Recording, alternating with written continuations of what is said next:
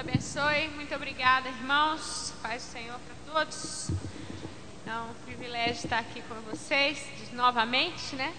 Um grupo que eu tenho observado ser, ao mesmo tempo, um grupo inteligente, pelas perguntas dos seminários que eu participei e tudo, um grupo que está buscando mesmo a Deus com, com todo o coração, com toda a mente, com todo, toda a disposição. Isso aí é uma coisa tão, tão maravilhosa da gente ver, né? Nesse nosso Brasil, né? É aqui principalmente. Então vocês estão de parabéns por terem vindo, por os organizadores do evento. Tá realmente esse momento histórico em Fortaleza e um momento histórico para o Brasil. É...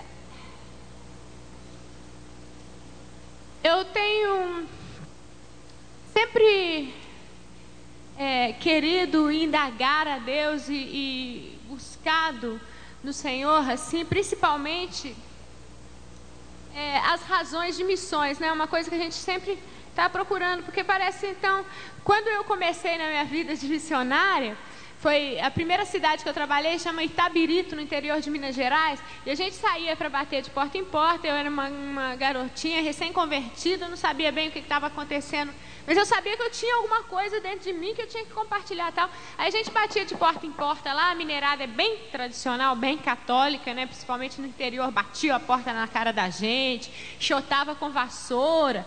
Aí eu lembro, a primeira vez que eu fui enxotada com vassoura, eu fiquei assim, falei, o que, que eu estou fazendo aqui? Né? Será que eu estou vendendo? É como se eu estivesse vendendo um produto, uma enciclopédia, uma coisa assim. Não, aquela ideia de missões ainda não tinha assim é, caído no meu coração. Eu falei, esse Deus aí, além de que está me usando para fazer um marketing de graça para ele. Que história é essa? Né? E, parece que a gente perde um pouco da essência. Na verdade, são muitos os versículos da Bíblia sobre missões, né? Vocês aprenderam com Don Richardson, Gênesis, Apocalipse, 32 mil versículos. Tem mais versículos sobre missões que sobre salvação. Claro, porque Deus está mais interessado em que você entenda qual o espírito dele. O espírito dele é abençoar se você vai ser como Ele, qual vai ser seu espírito? Abençoar, dar, reproduzir aquilo que Ele colocou dentro de você.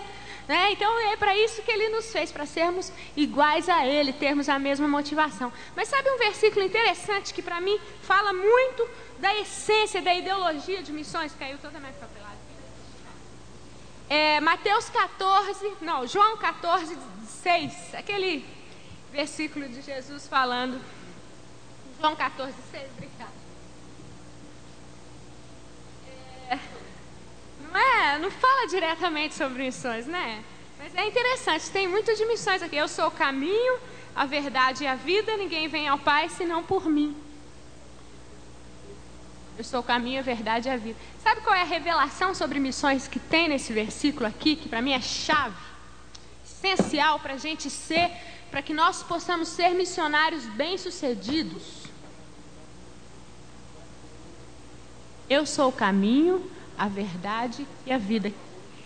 Nós herdamos da, na nossa sociedade ocidental né, toda uma herança grega de pensamento. Né? Os filósofos gregos, Aristóteles, Sócrates, Platão, foram aqueles que nos deram, assim, vamos dizer, o embasamento do pensar ocidental.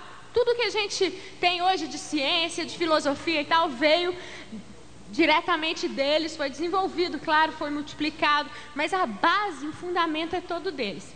Qual era o conceito que eles tinham sobre verdade? Conceito grego, que é, o que é o conceito que a gente aprende na escola desde pequenininho. Verdade é um conceito filosófico, não é assim? Eu cresci numa família assim, meu pai era meio filósofo e tal, então ele estava sempre buscando a verdade. Então a primeira coisa que a gente aprende quando a gente começa a buscar a verdade é que a verdade não existe. Verdade é esse conceito filosófico. Na verdade, a verdade, conceito filosófico, não existe mesmo droga nenhuma.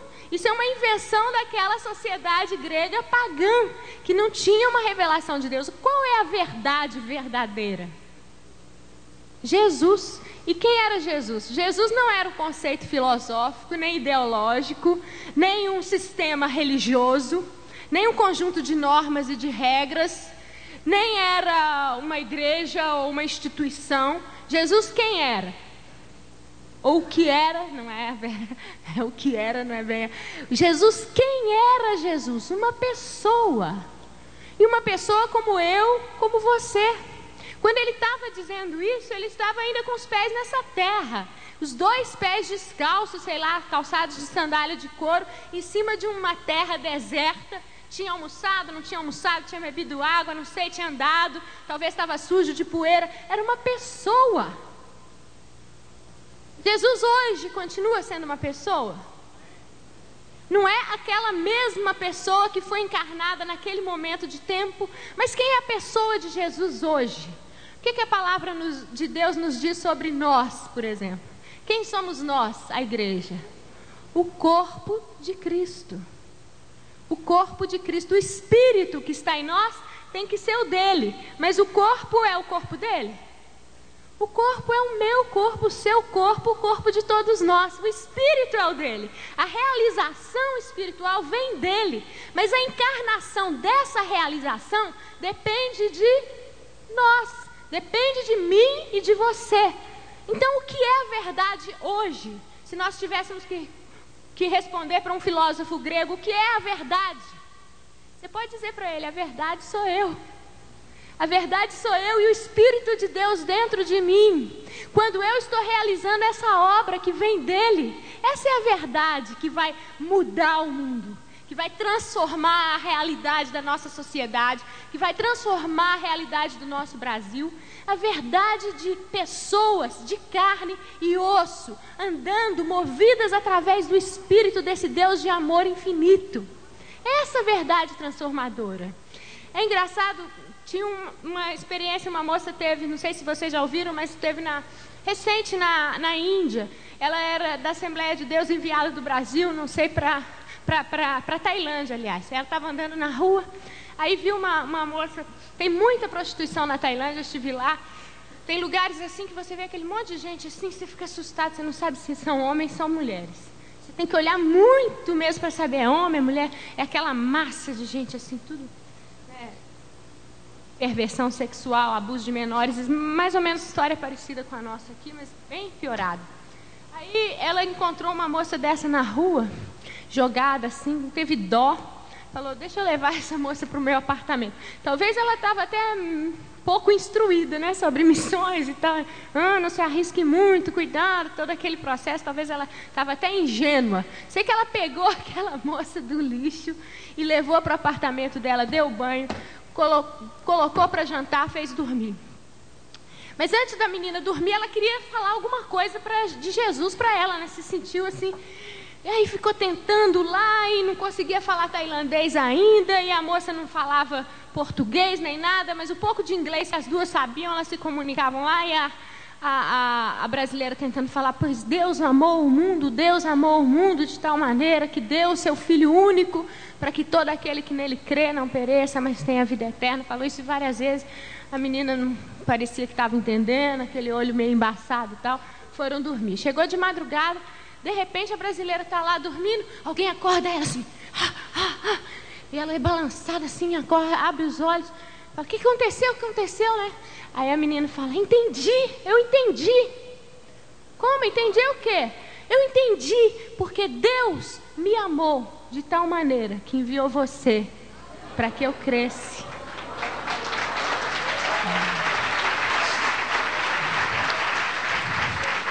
Essa história ilustra bem isso que eu acabei de falar. Jesus, essa verdade encarnada em nós, cada vez mais vai se expressar através de nós para o mundo, o mundo em dores, se nós entendermos isso. Isso é missões, gente. É encarnarmos esse amor infinito de Deus. Outro versículo que sempre me acompanha está em Jeremias 4,19 quando Deus mesmo fala através de Jeremias, assim diz o Senhor, Jeremias fala: antes, né? E nesse, nesse versículo ele fala assim: Ah, o meu coração, o meu coração. Nessa, nessa versão que eu tenho aqui, ah, entranhas minhas, entranhas minhas. Eu me contorço em dores. O meu coração ruge e não posso calar. Pois tu, ó minha alma, ouviste o som da trombeta e o alarido de guerra. Engraçado, a primeira vez que eu percebi essa realidade de Deus se contorcendo em dores. Foi uma experiência tremenda para mim, difícil da gente suportar até no nosso entendimento. Como que o Deus Criador expressa emoções com tanta abertura, assim, se torna tão vulnerável para o ser humano.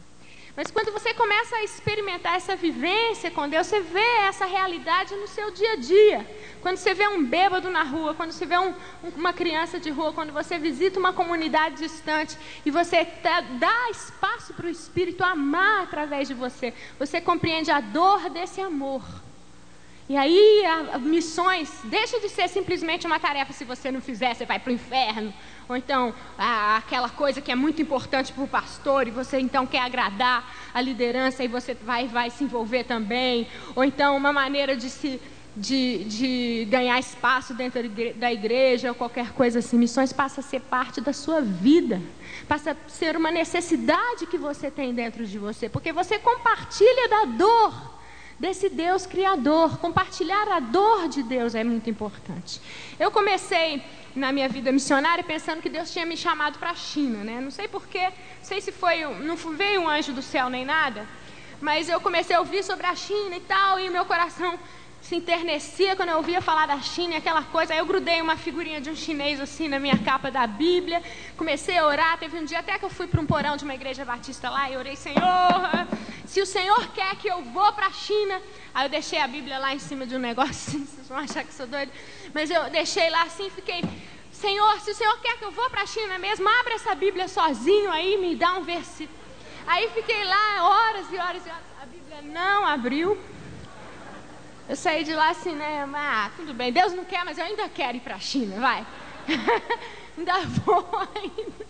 Oh Deus, caramba, que você não me respondeu e tal. Eu comecei a entender que chamado não é uma coisa tão mirabolante assim.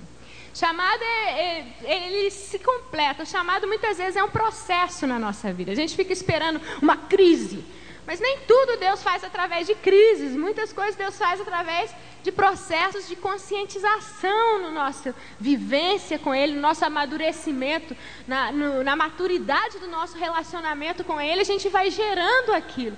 Como o John Dawson pregou aqui, é um processo de concepção, de andar junto com Deus, de namoro e conceber com Deus os planos dele. Então, naquele, naquela mesma ocasião que eu estava assim com essa luta e tal, eu estava já na Amazônia trabalhando nos barcos lá, nas comunidades.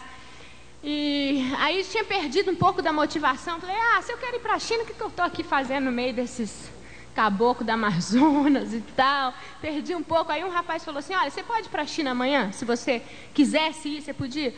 Aí eu respondi, bom, não, né?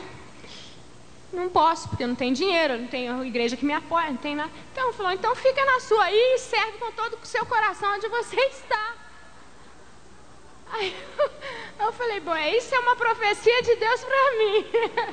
É melhor eu me dedicar a esse povo aqui. Até tem um versículo que, em Provérbios que fala assim: os olhos do tolo passeiam pelas extremidades da terra. Né? Assim, ah, eu vou servir muito bem a Deus quando eu for de for para missões. Eu espero que os pastores daqui locais possam colher os frutos de toda essa intensidade para Deus que você está sentindo no seu coração aqui em Fortaleza.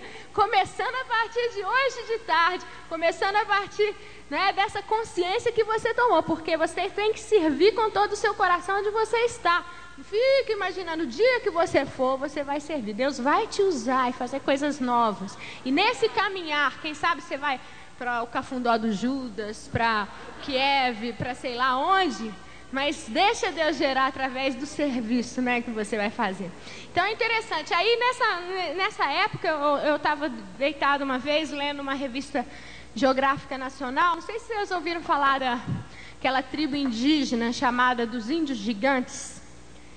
Eles foram descobertos na, nas imediações da Transamazônica, quando a Transamazônica foi na, na, década do militarismo, né? Eles quiseram fazer a Transamazônica, ligar os dois lados do Brasil, tudo aquilo. E no caminho eles tiveram que arrancar muitas tribos da, dali do, do espaço que a, a, estrada tinha que passar. E os Crenhacarorô eram um grupo assim que teve que ser arrancado do seu lugar.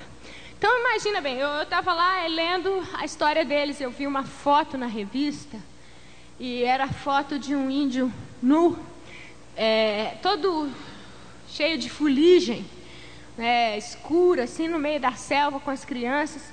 E de repente eu comecei a sentir o coração de Deus por aquele povo, de uma maneira que eu não conseguia compreender. Eu passei aquela noite quase toda me debatendo, chorando e pensando: Deus, o Senhor ama esse povo.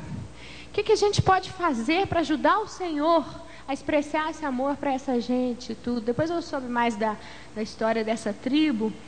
Eles foram removidos, tiveram que ser removidos do seu local de origem. Eles eram mais de 600, talvez chegava a mil população na época que a Transamazônica passou. Essa população rapidamente, em poucos meses, se reduziu a 60 índios. Quando o governo tomou a iniciativa de tirá-los do lugar onde a Transamazônica passava, já era quase que tarde demais, só tinham 60 deles. O governo então baixou um búfalo do exército lá, é, pousou lá na, no local, encheu o, o avião de índios para levar para o Parque do Xingu, que já estava sendo fundado, estabelecido pelos irmãos Vilas Boas e tudo. E, e nesse processo, durante o voo, todas as mulheres que ainda estavam grávidas abortaram. E foi uma coisa muito chocante, foi um aborto espontâneo. Não foi que elas provocaram o aborto, simplesmente o choque foi tão intenso sobre elas, o choque da destruição total do seu mundo, que elas não puderam suportar e a reação física imediata é o quê? Eu não quero me perpetuar. Eu não quero continuar existindo, nem, mim, nem eu mesma, nem o que vem de mim. E aí elas tiveram aquele aborto natural durante o voo voltaram, foram jogadas lá na região do Xingu. E para nós, selva é selva, né? Mas se você estuda bem a flora e, e fauna da Amazônia, são diferentes em cada região. É, tem região que tem mais pedras, tem região que você tem que comprar pedra. Eu trabalhei nos dois locais. No sul do Pará, por exemplo, é, tem, é uma região muito rochosa e os tipos de animais são diferentes, a vegetação. Aí você vai para o sul do Amazonas, a parte oeste aí já é completamente diferente. Lá é o solo é todo sedimentar, não existe pedra. Para afiar faca você tem que comprar uma pedra. E é assim, né? Então é totalmente diferente. Para nós não. E o índio, na maneira como eles vivem, né? Não sei, a gente tem um pouco disso também. Por exemplo, quando eu chego em Belo Horizonte, minha terra natal, eu ando naquelas ruas lá na Avenida Afonso Pena, subo lá no alto da do, das Mangabeiras, né, que chama é a região alta lá de Belo Horizonte, quem conhece, e, e olho para baixo, eu sinto que eu sou parte daquilo ali, né? Eu, uh, tem uma coisa de mim ali, eu sinto que aquele aquele belo horizontismo lá corre no meu sangue, é gostoso andar naquela rua, é gostoso sentir o cheiro das pastelarias com caldo de cana, entendeu? Me relembra a minha infância quando eu saía com a minha mãe comia pastel, voltava para casa de ônibus, e aquela coisa, não é? Faz parte de nós. Então imagina, toda uma população removida do seu local de origem da noite para o dia e de repente jogada lá numa terra completamente nova, tendo que conviver com uma outra tribo, que era uma coisa que eles nunca tinham feito. Então levou vários anos para os Kirenhakarorô se adaptarem ao lugar, não conseguiam mais se reproduzir. E é uma história triste de luta. E não é uma história única. Infelizmente, a, a história da maioria das tribos no Brasil é semelhante. Então, eu me confrontei com aquela realidade naquele dia. e falei: se o Senhor quer me chamar, pode chamar, Jesus. Renuncio à China, tudo isso. O Senhor quer me levar para esse lugar, pode levar. Aí foi aí, foi acontecendo as coisas. Eu fui fazer uma viagem no interior do da América Latina, Peru e Bolívia, de ônibus, acabamos vindo, subimos lá para Manaus, e aí descemos o, o, o, Rio Amazonas de barco, uma viagem que demora seis dias, eu fiz essa viagem várias vezes. Então lá na viagem você tem muito tempo para pensar, para orar, para ler, para fazer tudo, né? Então, evangelizar lá dentro do barco. Eu estava lá numa dessas tardes, assim, sem fazer nada, olhei para dentro da selva e eu senti a voz de Deus me falando assim: Eu quero que você vá lá no meio dessa selva que eu vou te dar um povo. Falei, que? Acho que é a voz do diabo aqui me falando alguma Que coisa que é essa? Que? Aí eu entendi novamente Deus falando, eu vou te dar um povo no meio da selva. Aí tudo bem, né? Deixei passar aquilo, mas aquela inquietação ficou. Você sabe, as minhas ovelhas ouvem a sua voz. Não é nada místico, não. Tem gente que critica, né, não ouvir a voz de Deus, mas eu penso que se a gente tirar isso do cristianismo, com o que, que a gente fica? A gente fica com uma religião cheia de sims e nãos, de regras e de, de imposições sem sentido. E fica pior que o espiritismo. Porque o espiritismo, a macumba, todos eles têm esse lado sobrenatural. Todos eles têm, né? O diabo fala com eles. Por que, que Deus não pode falar com a gente? É? Então Deus fala quando você anda com Ele, relacionamento. A Bíblia, a Bíblia é toda a respeito de relacionamento de Adão e Eva com Deus, depois do povo de Israel com Deus, depois de Jesus e os discípulos e todo aquele processo de levar o evangelho para o resto do mundo, depois do povo de Deus, que é em Atos, todos já misturados nas epístolas, o povo de Deus com Deus e, e as culturas diferentes e já as complicações que eles tiveram que enfrentar saindo de um contexto controlado que era o contexto judeu, mas Deus continua falando, Deus continua se revelando e dando a mão a eles a cada dia, né? Como ele fala para o povo de Israel tantas vezes, ele continua falando para nós: no seu, eu caminho com vocês, eu ando com vocês. Em toda a angústia deles foi ele angustiado, Isaías 64 diz. E ele andou com eles desde a antiguidade. São, são verdades sobre Deus inegáveis. Ele anda com a gente. Ele fala com a gente. Então, aquele, aquela inquietação continuou. Falei com o meu líder pastor da missão na época. E ele ah, teve uma coragem assim, e ouviu a voz de Deus também de me liberar. Falou: Não, vai, Deus está te chamando. Aí eu peguei compartilhei a visão. Tinha mais uma moça que queria ir comigo. Nós duas tínhamos, eu tinha 21, ela 20, 22 e tal. A gente falou: Vamos, vamos juntar uma graninha. Juntamos só o suficiente para comprar o dinheiro, é, a passagem no barco novamente para Manaus, na Amazonas porque a tribo que eu tinha sentido, assim, o lugar, era um lugar bem remoto no, no sul do Amazonas. Né? E eu tinha ouvido falar que lá tinha uma tribo com, que, que usava arco e flecha e tudo isso. E era uma tribo que ainda não tinha sofrido isso que, que os Crean-Carorô sofreram. Que é essa, essa violência, esse estupro da civilização moderna. Era uma tribo intacta. Eu falei, essa tribo é um tesouro. A gente tem que chegar lá nesse tesouro antes que os é, exploradores, antes que os emissários do diabo cheguem para destruir. Nós temos que chegar com o amor de Deus e fazer uma ponte para que eles possam sobreviver. Então era esse meu coração, mas eu não sabia onde que era a tribo nem nada. Então nós juntamos dinheiro, chegamos em Manaus, conseguimos lá o apoio de uma igreja que nos hospedou e tal. E durante mais de duas semanas a gente não tinha dinheiro para prosseguir, mas nesse processo a gente foi falando o que a gente ia fazer e tal. Alguma pessoa veio e me deu uma mochila, outro veio e me deu uma lanterna e aquela bagulhada que a gente precisa para ir para o mato e tal. Eu sei que em duas semanas a gente pegou o barco para subir lá para uma região remota. Quando a gente estava saindo já no porto, assim, o rapaz me deu uma máquina fotográfica, falou: ah, você tira foto dos índios, mas ele me devolve essa máquina. Aí eu falei: opa, é pelo menos né, se eu falei, olha, eu me comprometo em devolver. Deus honra essa promessa aí, isso quer dizer que você tem que me fazer voltar aqui. Eu tenho que sobreviver para devolver essa máquina para esse rapaz. Tudo bem, fomos embora. E, e lá, consegui, né, no, no, na próxima parada, conseguimos uma carona num barco que estava saindo, por coincidência, né, no mesmo dia que a gente chegou na cidadezinha.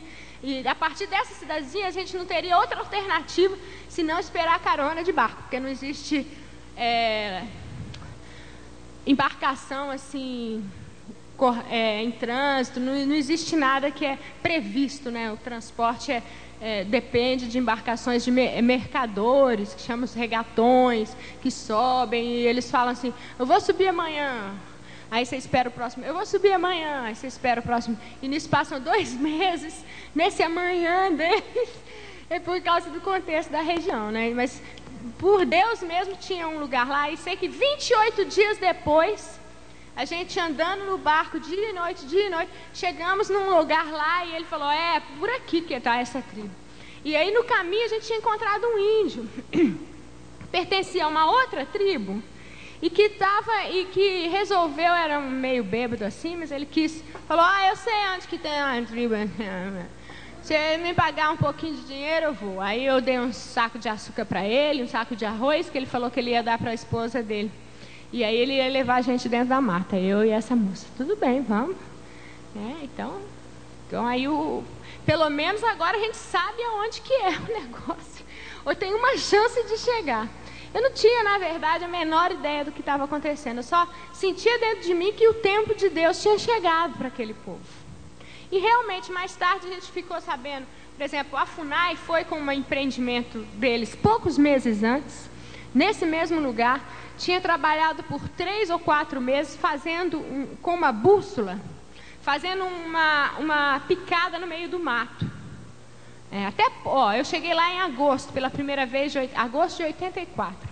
E eles tinham trabalhado fazendo essa picada no meio do mato durante três meses. Até, esse, até o mês, então, de maio, né? Não tinha nada. Se a gente chegasse lá, a gente não só era só é, selva fechada na frente da gente. A gente não ia ter como entrar pela selva fora, 40 quilômetros, para chegar onde estavam os índios. Mas Deus enviou a FUNAI, fizeram esse caminho com a bússola e foram embora para nunca mais voltar. São 14 anos. Eles nunca usaram a picada que eles fizeram. Fizeram toda, tinha barco, tinha avião, tinha tudo lá, babá. Tinham 20 pessoas de tribos diferentes, cada um falando uma língua, para tentar o contato com a tribo, né? Eles fazem assim. Então, 20 pessoas de, de tribo, 20 homens. Então, eles fizeram lá, tá, tá, tá, trabalharam nessa picada, uma picada grande, assim, parecia uma, uma, uma rua, no meio da selva. E, e aí chegaram lá no, no meio da tribo indígena, os índios ficaram meio temerosos, né? A pessoa chega 20 homens, o que, que eles querem dizer com essa mensagem? 20 homens chegando lá no meio da tribo, é guerra, né? Assim que os índios fazem guerra uns com os outros. E o Suruahá, esse, grupo étnico, eles têm uma história de ter sofrido vários massacres durante a sua história. Eles falam que eles são original, originalmente pertencentes a sete grupos étnicos diferentes, que se juntaram talvez há uns 150 anos atrás é, depois que os, é, os sete ficaram muito pequenos, os grupos e tal, eles resolveram viver juntos. E realmente entre eles você pode ver uma variedade muito grande de é, fenótipo, né, que fala assim, tipo físico, que é, alguns são brancos, mais altos, outros são morenos, baixinhos, assim. Então, tipo, outros têm, uns têm o nariz chato, outros têm o nariz mais fino. Interessante, né? Então, isso indica realmente que eles vieram de uma diversidade étnica maior. Eles falam uma língua bem formada tal, mas é, essa, essa é a raiz deles. São, é, uma raiz, é uma história de dor, de massacres. Então, quando chegaram esses 20 homens lá, eles ficaram apavorados, né? Tal, tentaram flechar aquela coisa, não teve guerra, não teve violência mas eles fizeram de tudo para atemorizar o, o, pessoal da FUNAI. Como o pessoal da FUNAI não quer guerra mesmo com os índios, eles foram embora e nunca mais voltaram. Então, meses de, um mês depois, a gente chega com o nosso grupinho lá. E aí, quando a gente aportou lá no local, a gente já eram, nós éramos quatro já, duas moças, eu e a moça, e mais esse índio, e mais um missionário que a gente achou no caminho, trabalhava com outra tribo, e ele falou assim: Ah, não, duas moças, tal, vocês não podem sozinhos, eu vou para proteger vocês. E ele era da Jocum também, um negão assim, de, de quase dois metros de altura, forte e tal. Eu falei: opa, vamos embora. Ajuda mesmo. Aí nós entramos pela mata fora, andamos quatro dias e tal. Chegamos numa maloca vazia. Interessante essa sensação. Você anda na selva, selva, selva, bicho, bicho, bicho. Minha colega ela era mateira, ela nascida no interior do Pará, então ela tinha costume com a selva, né? Muito mais que eu de Belo Horizonte e tal. Então ela achou um jabuti. O rapaz, ele era campeão de é que chamava aquela? Uma dança estranha que tinha na época, break. Ele era campeão de break quando ele era adolescente, tinha se convertido e era de Belo Horizonte também. Então ele não entendia nada da selva. Tentava flechar tentava atirar em, em, bicho, não conseguia. Se fosse por ele, ele tinha morrido de fome. A sorte foi que essa minha amiga achou um jabuti na ida e outro na volta. Aí foi, foi o que a gente comeu, foi o jabuti que ela achou, né? Aí, aí a gente fez o jabuti e tal. Quatro dias só selva fechada, assim, a selva é escura, não sei se vocês sabem, já andaram na selva, é difícil o sol bater, por isso que não tem vegetação rasteira, né? Tem aquele, a, o, te, o, teto, todo tecido de folhas e árvores de alturas diferentes, as várias camadas de altura, tudo isso. Mas é, vegetação rasteira não tem. Então você anda com uma relativa liberdade dentro da selva, tudo. Você pode ver os bichos de longe, se você tem costume, né? Mas a gente fazia tanto barulho andando, bum, bum, bum, bum, bum, bum. provavelmente os bichos ouviam a quilômetros de distância e se mandavam. Sei que a gente chegou lá, primeira coisa que a gente viu foi aquela maloca, assim. A maloca te dá aquela sensação de coisa familiar, assim, ser humano. É gente, gente, chegamos num lugar de gente. Aí tinha aquelas panelinhas, tinha os brinquedinhos das crianças, tudo feito de barro, tinha as, as, a, o abano, né, o negócio de ventar, assim, de fazer fogo no vento, fazer vento no fogo e tal, que, que aí de palha que eles estavam, tudo jogado lá assim e tal, e, e, mas não tinha rede, não tinha nada embaixo da maloca, e, mas é aquela sensação assim de coisa familiar, oh Jesus, chegamos no lugar, é a gente que mora aqui. E naquele processo de andar, Deus tinha me falado assim, olha, ame essa selva, difícil é amar a selva. selva para mim era extremamente hostil, né? Mas Deus falou: ame essa selva, porque esse povo pertence à selva, eles são gente da selva. A selva é tudo para eles. A selva é supermercado, a selva é o cinema, a selva é a novela das oito, a selva é tudo. Né? Você vai, entra na selva assim, sem nada, nu, talvez com uma faquinha, ou antigamente sem nada mesmo, eles não tinham nem faquinha, só um tição de fogo. Aí você volta com tudo, até a sacola. Né? Porque você chega lá, você senta, você tece uma sacola de, de, folha, você enche aquela sacola de fruta ou de qualquer produto da selva, ou então traz uma caça qualquer e aí é o seu, supermercado. Você chegou, fez a sua feirinha. Né? A selva é amiga, a selva é mãe para eles. Né? Para mim era uma coisa horrível, mas chegamos lá então, e, mas o nosso medo era que o povo tinha ido embora. Talvez eles tinham ouvido a gente, né? ou então tinham, a gente sabia que a FUNAI tinha estado lá tinham fugido, né? Porque a casa estava completamente vazia. Nós dormimos lá uma noite, no dia seguinte chegaram os primeiros. Depois a gente entendeu que eles têm o hábito de serem nômades, né? Eles vão mudando de casa em casa, tal. Depende de onde que está a roça mais próxima. Cada homem tem a tarefa de construir uma casa grande. Quanto maior a casa, mais poder tem esse homem, porque uh, o espírito, o que, que é o líder para ele? A gente custou para discernir quem é o líder lá no meio da tribo.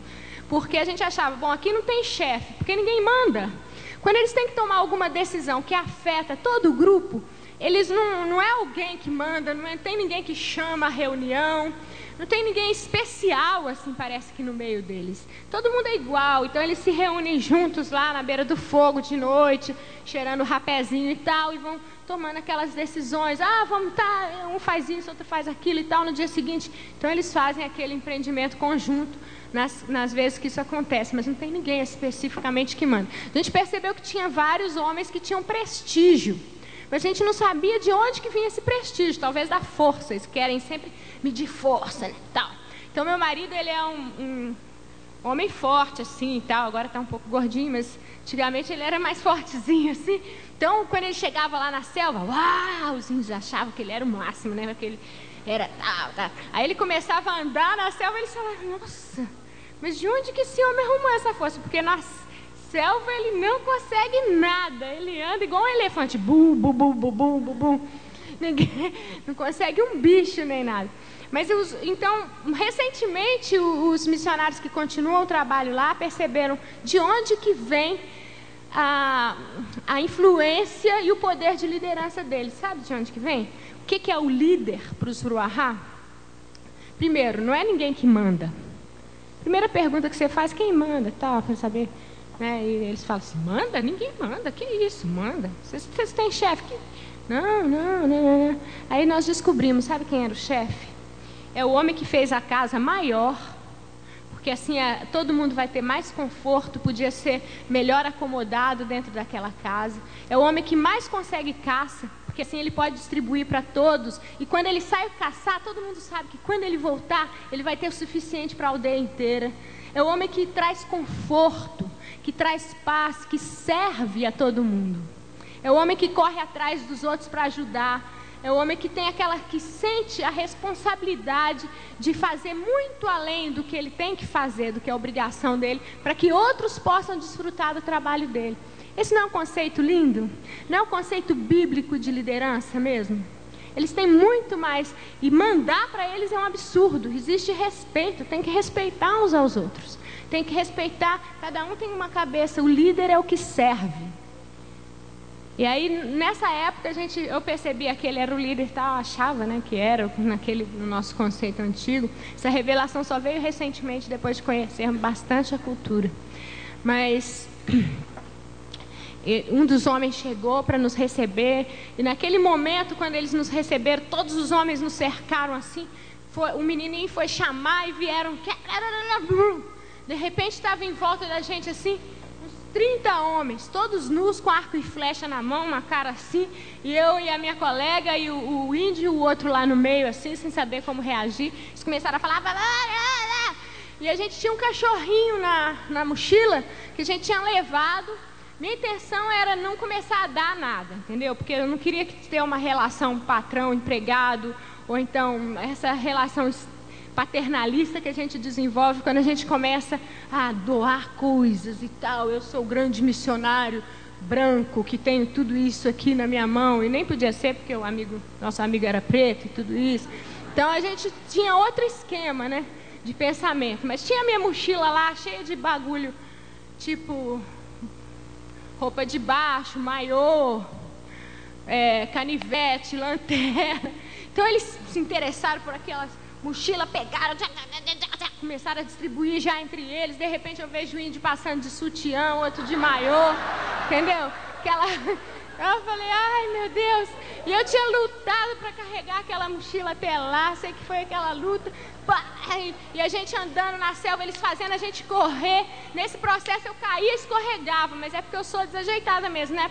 né? E tal. Eles achavam que era minha calça jeans que estava me fazendo cair. Aí eles ficaram reclamando comigo lá. Tem que tirar. Ai, ai, ai. Aí tá, tirei a calça jeans. Falei para o rapaz lá, ó, fecha o olho aí. Que não dá, tem que andar. Aí fomos correndo para casa e tal. Sei que eles levaram a gente lá para baixo para fazer um, as moças. Aí quando nós chegamos finalmente na Maloca, que foi mais umas duas horas de caminhada, aí eu percebi que eles tinham nos aceitado porque a primeira recepção foram todos os homens. Eles perceberam que tinham mulher, duas mulheres entre, entre no grupo.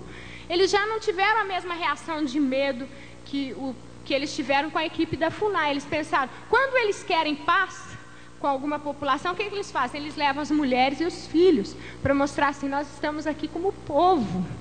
Nós queremos reconciliação, nós queremos paz com vocês. Então, o fato de terem ido duas mulheres foi muito marcante para eles lá. Vamos ter paz. Então, eles nos aceitaram, nos levaram para Maloca lá. As mulheres nos receberam, nos levaram para tomar banho no rio, no riacho. E nos deram uma roupinha especial, é claro, uma roupinha um tanto quanto. assim, né? Não era bem a roupa que você usa, nem para a praia. Mas, é, mas tudo bem, fizeram aí, as moças adolescentes chegaram, fizeram uma pintura especial no nosso corpo. Queria que os irmãos entendessem que não é uma, uma questão de escolha no momento desse. Não é que você optou pra, por ser diferente. Ah, você é um missionário para Frentex. Entendeu? É que, que você está lá você está no meio de uma tribo de 100 pessoas com arco e flecha, você não tem alternativa. Para sair de lá são quatro dias pela selva fora. Entendeu? Ou você dá seu pescoço para ser cortado. Entendeu? Não tinha mesmo jeito, era aquela situação. Fazer o quê? Eu, bem que eu estudei um pouquinho de missiologia, mas eu nunca pensei que a identificação tinha que ir tão longe. mas realmente, chegando lá, então, e aí uma moça quis fazer uma pintura especial em mim. Não sei o que, que ela viu em mim, que achou que eu era especial. Aí veio fazer com, com leite de peito e cuspe misturado com grãos de coloral, assim, de urucum. Vocês já viram o urucum de, na árvore, né? Então você quebra aquela coisinha assim e massaga a semente assim, cospe, ou então põe um pouquinho de leite peito e tal. Aí você faz aquela aguinha e vai pintando. né? Aí ela foi pintando assim, eu todinha de umas pintinhas assim que eu achei ridículas. E a minha colega não, recebeu uma pintura total. Eu falei, por que, que, por que essa coisa parece um troço, uma, um palhaço branco? Principalmente que eles deixaram eu ficar de sapato. Então eu tava lá de tênis. essa coisa horrorosa, subindo. Aí nós fomos subindo com as mulheres para perto da casa, né? Para perto da malocona. Quando a gente chegou perto da malocona, minha amiga começou a dar chilique, porque ela já estava assim, no estado emocional, assim, completamente descontrolada. Ela falou, começava a rir, a chorar e, e aquela coisa assim. Ela falou, não, eu não vou ficar pelada perto do fulano e tal, o que, que eu vou fazer? Não tem jeito. Aí ela pegou ficou pegando o short dela, assim, é, da Índia, né? E, e aí a moça não queria dar, a Índia não queria dar, claro, né? Aí ela pegou assim, ah é? Pegou a roupinha que ela tinha dado, que é uma franjinha assim bem pequenininha. Aí pegou e jogou no chão e pisou assim, tchá, tchá. Com raiva, a, a Índia. Quando ela fez isso assim, nós percebemos que o negócio era muito importante para elas, né? Não era uma coisinha assim leviana, que aquilo era parte de toda uma, uma apreciação que eles estavam nos mostrando e a gente rejeitar aquilo era você rejeitar o amor que eles estavam te dando. Né? Então aí a gente viu que não tinha escolha. Eu falei, Thelma, é pelada mesmo, não tem jeito. Vamos embora que, que eles estão nos amando, isso é amor. Essa inclusão. Nós temos que ser igual a eles, eles estão nos incluindo no mundo deles. Vamos deixar eles nos incluírem. A gente andou para o meio da maloca e dançamos a noite toda lá tal com eles e aquela coisa. E aí nossa vida com eles começou. Mas é engraçado que antes de, de ter essa experiência, de, de, de, trabalhar com eles, eu sempre tive na mente, né, a gente tem muito números na nossa cabeça, apesar de nós termos uma cultura bem assim, calorosa, emocional, né, quando se trata de igreja, evangelho, missões, papá, estatística tal, a gente fica um pouco assim, né, conhecendo lá um a um os rostos, sabendo quem é o nome de cada um, a história, a vivência história da tribo, vivendo lá o dia a dia deles, você começa a ver que não tem nada a ver com números, missões. Não tem nada a ver com estatísticas de livros. Tem a ver com Deus amando e querendo estender esse amor até onde ele ainda não foi. E tem a ver com Deus precisando de nós, da nossa humilhação. Precisando que a gente se, se dê para Ele, sem limites. Para que Ele possa demonstrar esse amor pelo mundo afora muito tempo depois, alguns dias depois, eu estava com um furuncão aqui na minha costa, de tanto carregar aquela mochila pesada com as coisas que eu perdi no dia que eu cheguei lá. E, e aí eu fiquei com febre e tudo, né? Mas estava deitada na rede, a minha colega tinha ido pro. Nisso o rapaz já tinha ido embora, porque ele falou, olha, agora vocês estão entregues aí na tribo, tal, estão bem com os índios, tal, eu vou embora. Então ele foi embora, deixou nós duas lá, ele e o outro então nós ficamos, eu estava com uma febre alta, com um furunco inchado. Falei, ó, oh, Thelma, não vou para a mata hoje não. Vai você para a mata com elas, para pescar, sei lá o que ela ia fazer. Eu vou ficar aqui. Aí eu fiquei. Aí tinha uma adolescente lá que ficou me usando, né? Já que eu estava lá, eu tinha que ser a escravinha dela. Vai, vai lá, na, buscar água, tal. Eu baixei fui buscar água. Vai.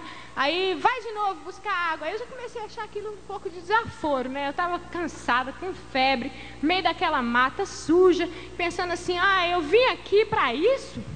E você quer servir a Deus? Caramba, estudei, né? penei por aí afora, agora vem essa menininha me mandar desaforada. Comecei a falar em português com ela: olha, para com isso aí, que a, quem manda aqui sou eu. Entendeu? Quem trouxe a verdade para você foi eu. Eu que tenho toda essa verdade sistemática, conceitual, igrejal na minha cabeça. Eu que vou enfiar essa verdade pelo seu, pela sua cabeça fora. E você cala a boca aí, para de me mandar para esse seu mingau de banana ridículo. Ela estava fazendo mingau de banana lá, imundo. E ela, ela punha a colher no chão cheio de poeira, tirava, pegava assim a colher e metia lá no mingau de novo. Aí, uma colher era um bando de. Um, um monte de ramo de árvore amarrada junto assim. Aí era colher dela.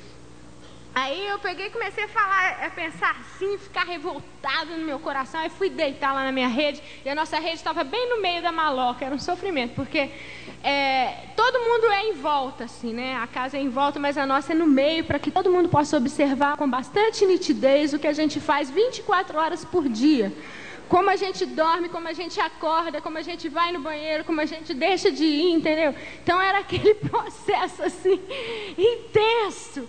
De, de, de, imersão mesmo na tribo, não tinha um momento de sossego. Eu até falei, oh Deus, aqui eu não posso mais nem ler a Bíblia, porque a gente começava a ler e vinha as criancinhas querendo arrancar a página, aquela coisa. Aí Deus falou no meu coração, eu sou o pão da vida. Aí eu comecei a experimentar uma comunhão com Jesus que quem me dera durasse até hoje, que é aquela que você não precisa fazer nada, você não precisa orar, você não precisa, aí você está na bênção, aleluia. Você vai para a selva, Jesus está com você, aquele, e Jesus está no seu coração. Eu sou o pão da vida, é a minha presença, e eis que eu estou contigo todos os dias. E esse eis que eu estou contigo era tão palpável naquele tempo. E aí, deitada lá na rede, de repente assim, pensando revoltada assim contra a menina e contra todo o processo que eu estava passando, eu pensei, como é que eu vou transmitir o evangelho aqui? Eu não posso dar um folheto para essa gente. Não posso falar nada. O mundo é tão diferente. Que, que parece que eu fui para outro planeta e de repente Deus começou a me falar no coração assim. E ele tomou sobre si, né, é, em Filipenses 4, 2, né, quando ele fala que ele assumiu a forma de servo. Dois, né? Ele assumiu a forma de servo e não só se contentou com essa forma de servo. Né? E achado na forma de homem, humilhou-se a si mesmo, sendo obediente até a morte morte de cruz. E achado na forma de homem, e, e pelo que Deus o exaltou soberanamente. Né? Ele achou, ele foi, a si mesmo se esvaziou, tomando a forma de servo, fazendo-se semelhante aos homens e na forma de homem humilhou-se a si mesmo. Gente, isso é encarnação. Se você retira a encarnação de missões, você perde o coração de Deus. Qual é o coração de Deus? É revelar-se da maneira que o povo possa compreender. É revelar-se na altura do povo onde eles estão e assumiu a forma de homem. Nós não estamos falando só de um Deus teórico que lidou com Abraão, Moisés e com o povo de Israel e que tem todo um sistema que a gente tem que aprender, mas nós estamos falando de um Deus que abandonou a sua divindade por alguns anos, o poder, a plenitude do seu mundo sobrenatural e se encarnou aqui e sofreu o sofrimento que nós sofremos e percebeu o que é ser um ser humano para nos mostrar até onde ia o seu amor. É esse amor que a gente tem que levar, é isso que, que Deus quer que a gente seja, que essa encarnação desse, desse amor soberano, né? esse levar de carinho, de, de, de consolo, de, de calor é, esse, isso é missões, não é encher a cabeça dos outros de uma teoria que às vezes a gente nem aplica, ou, ou achar que todo mundo tem que se encaixar no nosso sistema religioso. Sabe como que Deus está se revelando lá na tribo do Suruahá recentemente? Apesar de muito, depois de muito tempo, tudo que a gente conseguia fazer lá na língua, assim, que eles conseguiam entender, porque a situação é monolíngua, eles não falam nada de português, e agora a gente, eu comecei a falar bastante a língua e tal durante um tempo, agora o casal que mora, trabalha lá já há 11 anos, substituindo meu esposo e eu, que a gente foi para a liderança de todo o trabalho, né, tivemos que abandonar o trabalho específico na tribo, mas o casal que continua lá, eles é, continuaram aprendendo a língua, tudo aos poucos, com dificuldade, mas o mundo é, é, muito diferente. Então você vai aos poucos absorvendo aquela realidade. Mas Deus sempre tem, nos usou para orar. Né? E, e, quando a gente orava, a gente sempre falava: olha, eu pertenço a esse espírito, esse é o espírito, o espírito de Jesus é o, é o espírito que a gente traz, porque eles têm vários espíritos com eles. Né? E desde o começo eles perceberam alguma conexão espiritual entre com a gente, porque a gente chegou lá cantando. Esqueci de falar isso, mas quando a gente, assim que a gente chegou, a gente cantava lá, e eu cantava um corinhos e tal, e eles acham, na, naquela cultura, todo mundo que canta tem alguma ligação sobrenatural, porque são os espíritos que dão música para as pessoas. Então, na, é, então eles sempre souberam do Espírito Jesus, o Espírito Jesus já tinha feito curas tal, mas a gente não vê nada muito palpável, muito concreto acontecendo aquela coisa, né? Então um dia um índio e tem o suicídio, que é muito comum nessa tribo, e terrível, uma dor muito grande. É um povo pequeno, mas é um povo que se mata. Ele, por, por, eles dizem que é por falta de uma liderança espiritual, que um dia Deus vai levantar alguém que vai lá e vai derrotar o espírito da morte. Quando a gente começou o trabalho, a morte baixou muito a morte espiritual dos, do, das pessoas. Quando a gente está dentro da aldeia, a gente faz muita batalha espiritual, ninguém consegue se matar, às vezes tenta e tal. Todo mundo se mata, criancinhas, pequenos, adultos, todo mundo. Você está casado hoje, você não sabe se amanhã você vai estar tá casado ainda, que pode ser que seu marido se desgostou com alguma coisa e se matou. E tem algo no conceito espiritual deles lá que quem se mata vai para um lugar bom. Quem não se mata morre de morte natural, picada de cobra, ou velhice, vai para um lugar muito ruim, inquieto. Então existe esse laço demoníaco na mente deles. E então, durante esse um, um, esse rapaz perdeu, ele tem vários filhos e tal, muito responsável, constrói as casas e tal, caça, responsável com a família. E ele perdeu uma menina, uma filha, de oito anos. Ela foi para o mato e foi picada de cobra. Então isso causou uma tristeza muito grande dentro dele. No começo ele ainda se segurou para não se matar, mas depois de algum tempo ele não foi aguentando aquela angústia da morte da menina e, e resolveu um dia ele resolveu se matar. Ele foi para o mato correndo. Talvez se fosse numa outra ocasião todo mundo teria percebido o que ele ia fazer. Então quando todo mundo percebe que a pessoa vai se matar, eles seguram a pessoa, né? Mas nessa ocasião ninguém segurou, eles não estavam percebendo a tristeza e a angústia em que ele estava imerso, esse rapaz. E ele foi correndo para o mato para se suicidar. E nisso, ele, no meio do caminho lá do, do atalho, né, ele vê uma pessoa, ele viu um, um homem, apareceu para ele. E era um homem bonito, ele disse alto. Ele falou assim: Achar, não se mata, achar. Eu quero você. Eu quero você na sua aldeia, eu quero você cuidando dos seus filhos, eu quero você ainda algum tempo aqui, ajudando os outros. Não se mata, volta para lá. Aí ele ficou assim, olhou nos olhos daquele homem e voltou. Aí um dia, um belo dia, ele está lá e está contando isso para o Suzuki, o missionário. Falou, Suzuki, eu vi Jesus. Como você viu Jesus? O Suzuki ficou, mas como, né? A gente, a gente sempre ora para Deus se revelar, mas às vezes quando ele se revela mesmo, a gente duvida, né? Eu vi Jesus, que coisa esquisita. E como que é esse Jesus que você viu? Eu sei que é Jesus, ele falou. Eu sei que é Jesus. Como que você sabe? Eu sei porque ele ama. Eu vi pelos olhos dele que ele ama. Mas como era a roupa dele? Bom, era um homem alto, bonito, nu. Que mais que ele. Como mais? Ele, ele não entendeu a pergunta. A gente pensa ele vai se apresentar em vestes brancas, em, coisa, mas Jesus se apresenta nu, quer dizer, Jesus se apresenta do jeito que a gente pode compreender. Jesus se apresenta ao alcance da nossa entendimento da nossa realidade. Jesus é parte de nós. Jesus nos ama como nós somos, né? Na nossa brasilidade, ele vai se mostrar para nós brasileiro. Ele vai nos amar com toda a nossa identidade. A gente não precisa se americanizar para pertencer a ele. A gente não precisa se restringir nas nossas emoções.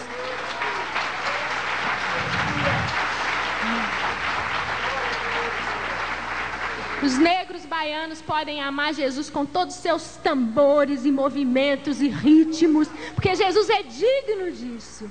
Ele nos deu a inteligência para criarmos a cultura. As culturas do mundo são diversas, ele nos deu essa capacidade. O ser humano é um ser cultural, um ser que cria, que cria danças, que cria artes, e tudo isso pertence a ele. E ele quer nos redimir inteiros. Eu creio, irmãos, que nós vamos ver um Brasil até diferente desse Brasil que a gente tem experimentado. Queria deixar com vocês a mensagem da necessidade dos povos indígenas, que ainda é grande. Como o Suruahá, talvez ainda tenham mais de 40 tribos ainda não encontradas, que o governo acha que está por lá pela selva.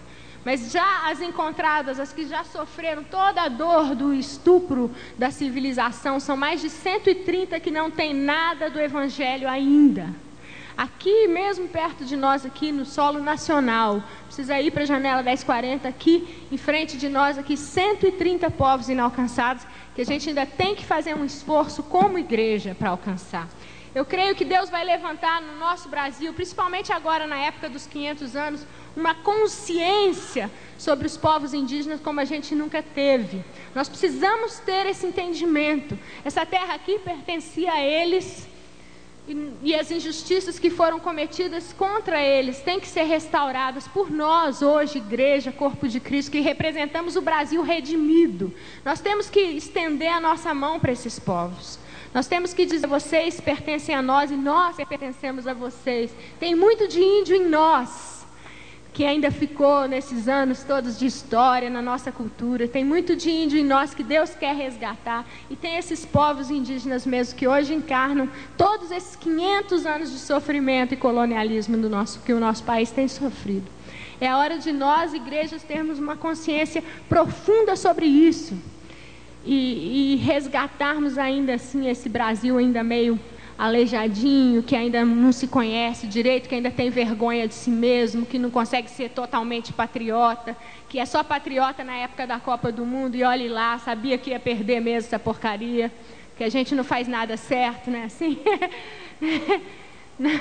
é hora da gente ser consciente do nosso valor em Deus. E eu acho que a gente vai começar a ser consciente desse valor quando a gente se reconciliar com as nossas raízes. Quando a gente conseguir achar de volta as nossas raízes, a Bíblia fala: honra teu pai e sua mãe, honra as suas raízes para que você se ame. Vamos ficar de pé. Vamos fazer uma oração agora. Que Deus traga para nós, igreja. Você representa aí uma parcela do corpo de Cristo, talvez em Manaus, talvez em Fortaleza, talvez em Pernambuco, não sei de onde você veio, mas tem um grupo que, que ouve você que, que você tem influência. Vamos passar essa mensagem para esse grupo. Vamos, vamos tentar fazer o Brasil consciente de si mesmo.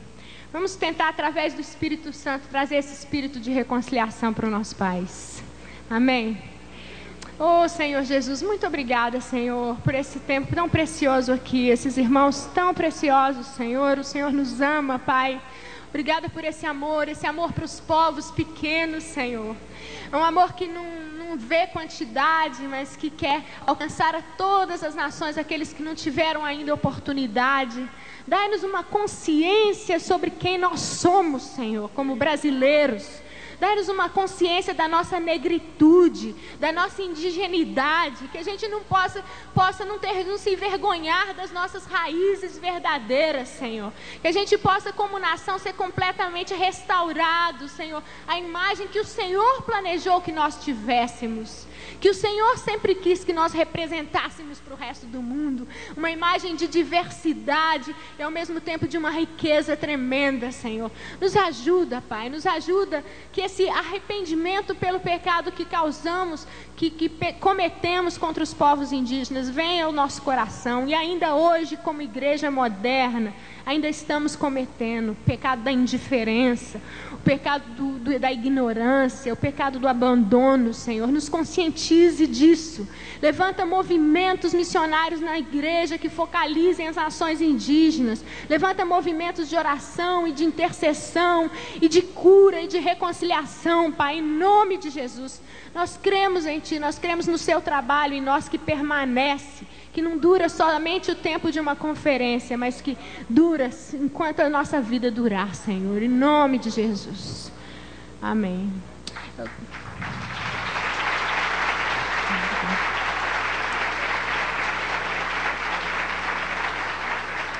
Queria dizer que quem gostaria de ter mais informações sobre, esse, sobre o projeto de reconciliação sobre os povos indígenas, me procure, eu vou ter uma, uma página de endereços lá que eu vou pegar para depois mandar informações para você, tá bom?